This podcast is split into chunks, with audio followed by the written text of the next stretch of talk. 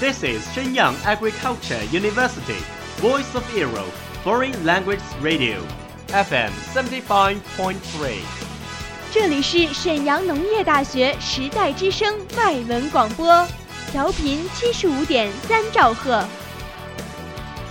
Travel around the Western world, get through your English channels, broaden your horizon.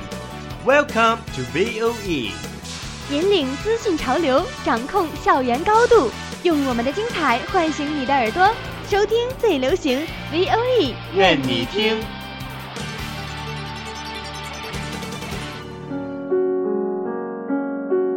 你爱飞扬与落寞于一身的徐志摩吗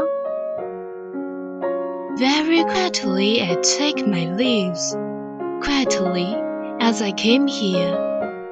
Gently I flick my sleeves, not even a wisp of cloud will I bring away. 你爱用心灵写诗的泰戈尔吗？ The most distant way in the world is the love between fish and bird. One is flying at the sky, the other is looking upon into the sea. 温暖你的耳朵，也想照顾你的心灵。Bloom in Ink，与你共赏墨海繁花。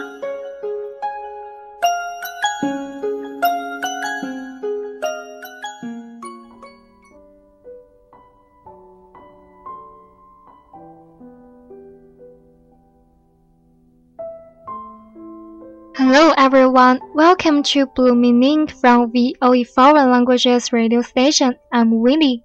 I'm Victoria. Today, we will share an article about an internal question. What is love? 爱是什么？爱的经历就像一首鲜活灵动的诗，爱的经历就像一个个美妙动听的音符，让期盼的耳朵得到振奋、满足下面，小编为大家准备了一篇文章，名字叫做《爱是什么》。What is love? 爱是什么？What is love? The eternal question we all carry around deep within our heart. Love is the eternal search. Love is eternal when we find it. But do we really ever find it? When we define it, do we negate it? When we set limits on what we believe to be love, do we begin to destroy it by hoping to understand or own it for ourselves? We offer it through all of our relationship. We vary our giving, often by what we hope to receive in return. But is this really love? 爱是什么？这是所有人心底一个永恒的问题。 爱是永恒的寻觅，爱一旦被找到，它也将变为永恒。但是，我们真的找到过爱吗？当我们定义爱的同时，是否也在否定爱呢？在给我们所认为的爱加种种限制的同时，我们试图按自己的方式理解它，或想将其占为己有时，我们是否也在破坏它呢？我们将爱施于周围的所有人，而如何给予是由期望的回报来决定的。但这是真正的爱。 I recently overheard someone say in a conversation that there is no such thing as unconditional love. I would have to agree. Although for different reasons, love within itself is unconditional. Anything else is only an attempt to love, a learning to get us nearer to the one true knowing of love. It may be honorable, well intentioned, passionate and desiring, courageous and pure. It may be felt as temporary, but if lost easily, it may not have been love at all. Love cannot be thwarted and often falls short of what we hope love will be. This is where we learn we are human. 最近，我无意间听别人说，世上没有所谓的无条件的爱，在此，我不得不表示同意这论断，尽管理由不尽相同，但爱本身却是无条件的，其他一切都仅仅是爱的一种尝试，通过它们去逐渐的理解爱的真谛。爱可能是高贵善意的，是充满热情和渴望的，是勇敢和纯洁的。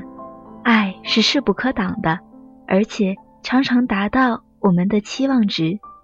由此，我们可以透察人性。Love has been experienced as a life of living poetry.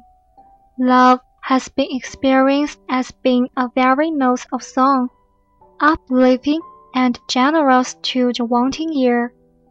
Love has been experienced as the final act of giving one's life for another in battle. Love has been experienced as an endless, passionate overflow of emotion in the arms of waiting lover.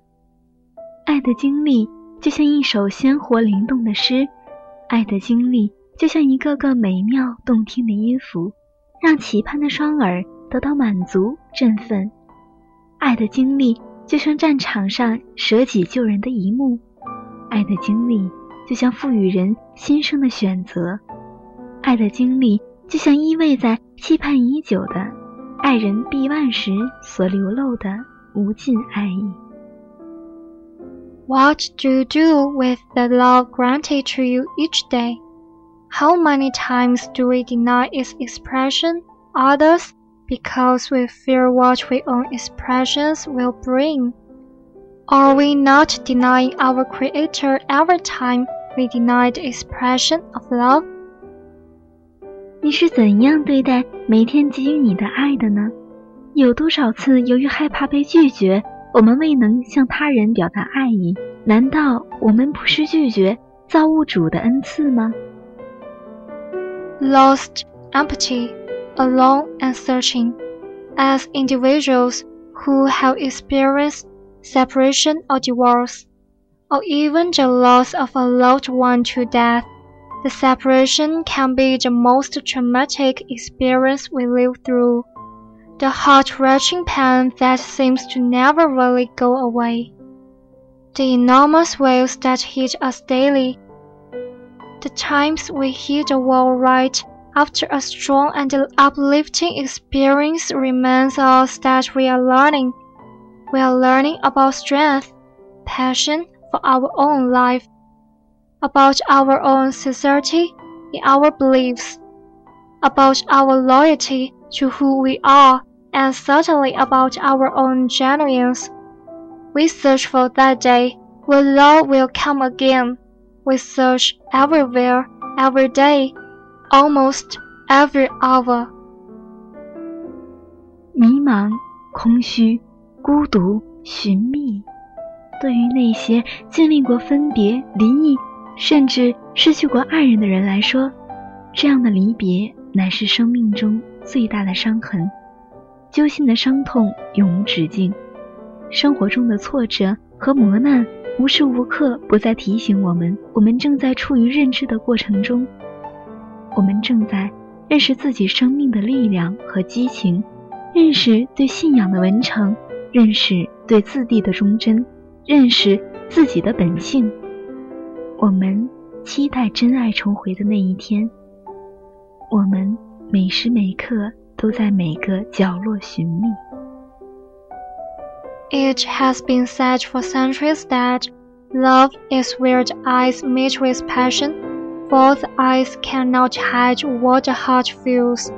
So we have learned to look outward for this eternal love that will fulfill us, forgetting that it must first fill our own hearts. Perhaps that is why we fall into such pain and agony and sorrow when a love affair fails.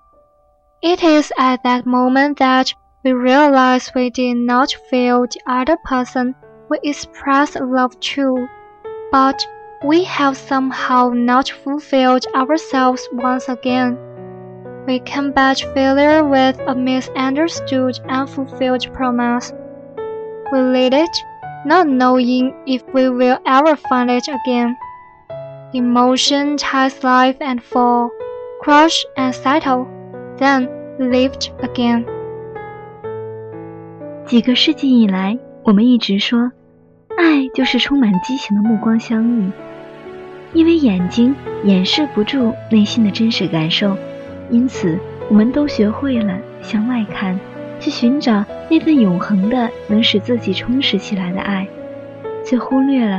它首先应占据我们自己心灵的领地。或许，这就是当一段恋爱受挫时，我们会如此的痛苦和悲伤的原因所在。此时，我们才意识到，我们并未赋予曾向我们示爱的那个人，只是我们认为他没能让我们充实完整。我们用误解且无法兑现的承诺来抑制失败，我们失去了爱。不知是否能再次找回它。感情的潮水起伏不定，时而汹涌，时而平和，继而会再次澎湃。Okay, that's all for today. Thank you for listening. See you next week. Bye. Bye.